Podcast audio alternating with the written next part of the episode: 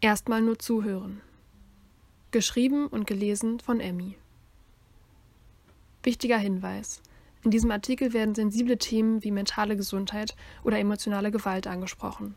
Falls du Hilfe brauchst, hier die Rufnummer vom Jugendtelefon 116 111. Das Innere mit der Welt teilen. Ob auf Social Media, in Buchform oder ganz direkt vor Publikum. Wie erreicht man Leute mit seiner Kunst? Und wie gibt man Leuten eine Bühne, die sonst häufig ignoriert werden? Soraya schafft es, die Themen, die sie bewegen, in Gedichten, Texten und Bildern auszudrücken. Durch ihre Kunst regt sie nicht nur online zum Nachdenken an.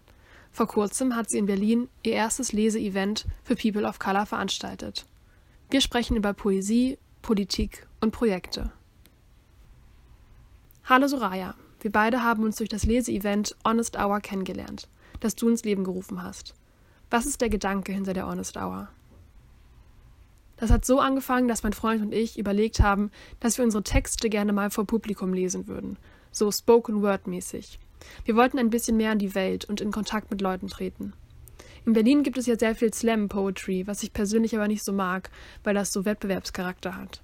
Und die Konzepte, die es sonst so gibt, fanden wir zwar cool, aber ich habe jetzt nichts gefunden, was speziell auf People of Color zugeschnitten ist. Und es sollte halt ein Raum sein, wo eher die People of Color sprechen und dann sozusagen Bio-Deutsche erstmal nur zuhören. Es ging uns darum, den Leuten, die oft einfach nicht angehört werden, eine Bühne zu geben. Von Anfang an war uns aber wichtig, dass da nicht nur People of Color hinkommen, sondern Leute aus aller Welt. Auch Leute, die sonst nicht unbedingt zu Lesungen gehen oder so. Wir wollten ein Safe Space sowohl für People of Color als auch für die LGBT-Plus-Community schaffen. Wir fanden die Idee ganz cool, dass eine befreundete Drag Queen durch den Abend führt und wir eine Band haben. Dann ist ein bisschen Show und die Leute können sich als Community vernetzen. Einige KünstlerInnen hatte ich auch über Social Media kennengelernt. Was bedeutet Safe Space genau? Warum lag euch das am Herzen? Das richtet sich bei uns an People of Color im deutschen Raum. Es kommt aber immer darauf an, wo du bist. Also eigentlich an alle, die von deutschen Personen als Ausländer wahrgenommen werden oder solche Erfahrungen machen. Die Honest Hour sollte dann quasi ein Raum sein, wo sich diese Leute auch trauen, wirklich mal ihre Meinung zu sagen und ihre Gefühle auszudrücken. Wir wollten es nicht nur auf Themen wie Rassismus oder so beziehen, sondern einen sicheren Raum für alle Themen bieten. Die KünstlerInnen können selbst wählen, was oder welche Art von Text sie vorlesen. Sie sollen sich halt sicher sein, dass wenn sie dahin kommen, sie keine Diskriminierung erfahren und es ein Ort ist, wo jegliche Art der Diskriminierung nicht toleriert wird. Glaubst du, dass bestimmte Gesellschaftsgruppen in unserer Medienkultur noch nicht genug repräsentiert werden? Siehst du da einen Wandel? Ich finde schon, dass die Medien sich da sehr geändert haben. Wenn man sich aber die Politik und die Gesellschaft anguckt, dann repräsentieren die PolitikerInnen ja eigentlich nicht mehr, wie unsere Gesellschaft aussieht. Ich meine, wir haben mittlerweile schon eine sehr gemischte Gesellschaft und die meisten PolitikerInnen sind ja vorwiegend immer noch ältere deutsche Politiker.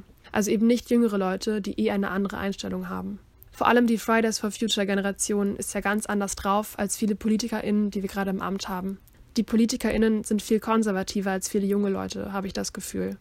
Ich glaube, das liegt auch daran, dass die Politik insgesamt nicht so diverse ist. Allein auch von den sozialen Schichten. Die Medien haben sich aber schon gewandelt. Ich glaube, die Kinder jetzt haben viel mehr Role Models. Also es gibt viel mehr Bücher, wo nicht nur weiße Kinder sind und sowas. Da ist vielleicht in den klassischen Talkshows noch Nachholbedarf oder im Geschichtsunterricht über die Kolonialzeit. Aber das ändert sich generell eigentlich ins Positive. Ich habe aber ehrlich gesagt auch das Gefühl, dass es immer noch viele Vorurteile in der Gesellschaft gibt, manchmal auch gar nicht bösartig gemeinte. Du selbst hast auch bei der Honest Hour gelesen. Wie bist du zum Schreiben gekommen? Also ich habe schon als Jugendliche viel geschrieben und gelesen. Damals doch auf Deutsch, heute mache ich viel auf Englisch da habe ich mit Poesie angefangen und habe Sachen aufgeschrieben, die mich halt irgendwie beschäftigt haben. Das war einfach eine Art und Weise, Sachen zu verarbeiten. Ich habe auch relativ viel Tagebuch geschrieben. Ich habe dann eine Zeit lang nicht mehr so richtig geschrieben, erst wieder als ich in Berlin war. Erstmal habe ich auf Instagram Sachen gepostet. Dann bin ich mit Poetry-Büchern in Kontakt gekommen. Viele neuere Gedichte sind ja oft kürzer als klassische Poesie und nicht immer gereimt. Da dachte ich mir, das kann ich auch. Wie hängen Social Media und deine Kunst zusammen? Ich habe über Instagram sehr viele AutorInnen gefunden, weil viele da schon was in Richtung Poesie gepostet haben, wovon ich mich habe inspirieren lassen. Aber ich habe auch gesehen, wie man die Dinge selbst in die Hand nehmen kann. Social Media ist halt voll von Freelancern, also Influencern, die alles selbst machen, ihre eigenen Online-Shops haben, nicht auf Verlage angewiesen sind und mega erfolgreich damit sind. Ich habe dann auch mein erstes Poesiebuch selbst veröffentlicht. Ich war schon zufrieden, ehrlich gesagt, dass ich es geschafft habe, so ein Projekt fertigzustellen.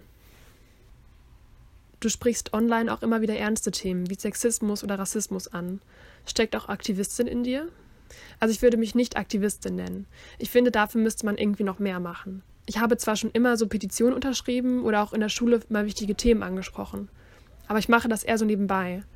Ein Posting ist halt nicht genug.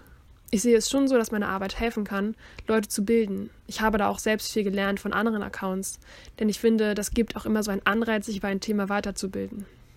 Aber ich poste ja schon mehr über mentale Gesundheit. Mit politischen Sachen bin ich vorsichtiger. Es ist halt das Internet. Und ich bin halt auch nicht mehr die Person, die ich vor zwei Jahren war. Ich weiß nicht, ob es mich dann noch repräsentiert. Also Menschenrechte sind für mich schon wichtig. Das sind so Sachen, die eindeutig für mich sind.